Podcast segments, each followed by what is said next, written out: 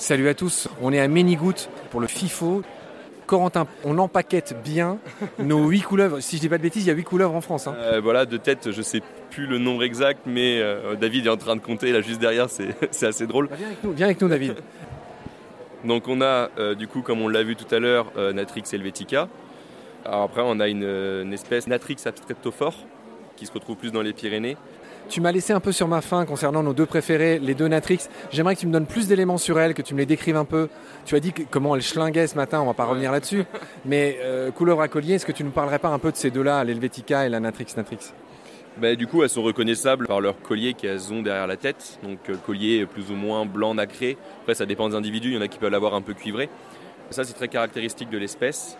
Ensuite, reconnaissable aussi par le damier qu'elle a sous le ventre, qui d'ailleurs euh, fait un peu comme une empreinte digitale chez nous. On l'utilise beaucoup euh, dans les suivis scientifiques pour faire euh, des captures, marquage, recapture. Et en fait, on photographie le tiers inférieur du ventre de ces espèces-là. Et en fait, l'alternance noir et blanc de cette partie-là du ventre est comme une empreinte digitale, donc propre à chaque individu et on peut les reconnaître facilement. On a la couleuvre d'Esculape, un serpent un peu brun. En fait, on le reconnaît à cette caractéristique-là. Très long, très grand serpent, facilement un mètre. La petite anecdote sur ce serpent qui est aussi intéressante, c'est sa tendance arboricole. En fait, on est sur un serpent qui a tendance à monter facilement dans les arbres, à se retrouver en hauteur euh, lors d'un stage que j'avais fait avec euh, De Sèvres Nature Environnement dans les Deux-Sèvres, justement. On avait identifié des serpents à 3 mètres de haut euh, dans un arbre tétard. Les fameux arbres têtards, hein, chers à Dominique Mention. Ce que je voulais ajouter, c'est que la couleuvre d'Esculape, c'est tout simplement celle qui a donné son nom au, au fameux bâton d'Esculape, le, du caducée des médecins. Est-ce que c'est ça? Oui, oui, tout à fait. C'est celle qu'on voit sur euh, les panneaux de pharmacie. Le serpent qu'on voit euh, sur les pharmacies, c'est la couleuvre d'Esculape du dieu grec euh, Asclépios, il me semble, qui avait sur son caducée une couleuvre d'Esculape. Mais d'où vient ce- le nom de cette... Pourquoi elle s'appelle comme ça, celle-là? Parce que Asclépios, c'est aussi euh, Esculape, enfin le dieu romain. Oui, mais pourquoi, pourquoi c'est celle-là qui a hérité du nom d'Asclépios qui devait avoir quelque chose à voir avec la médecine? Alors je ne suis pas euh, assez historien. Bon, faut- il, bon, il- il faudra que tu bosses et slash ou que tu écoutes les émissions de Nomen dans lesquelles ça. nous racontons ce genre de choses. Dis-moi que tu connais Nomen, le Oui. petit frère de Baleine sous Gravillon. Ouais, ouais, ouais. David, la couleuvre à échelon. Euh, la couleuvre à échelon, qu'est-ce que je vais pouvoir trouver sur elle Euh, Donc, outre le fait qu'effectivement c'est l'une de nos plus grosses euh, souffleuses de France, avec un souffle très puissant parce qu'elle est assez grosse, Que tu avais imité. Hein. un petit peu. Là, il y a Lucie qui fait un regard implorant. Est-ce que tu peux la réimiter pour Lucie?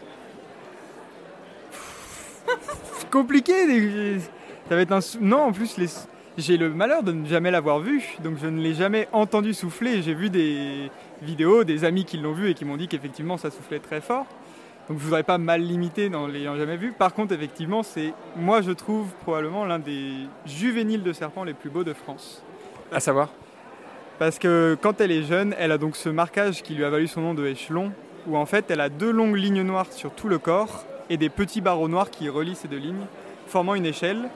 Malheureusement, entre guillemets, moi je trouve parce que c'est magnifique, euh, elle les perd avec l'âge, en ne laissant que les deux longues lignes sur tout le corps.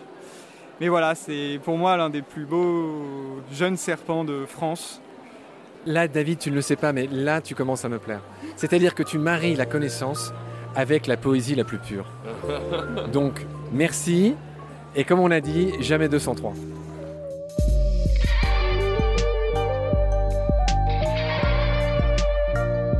C'est la fin de cet épisode. Merci de l'avoir suivi. Pour continuer, nous avons besoin de votre soutien. Et vous pouvez nous aider simplement, en quelques clics et gratuitement.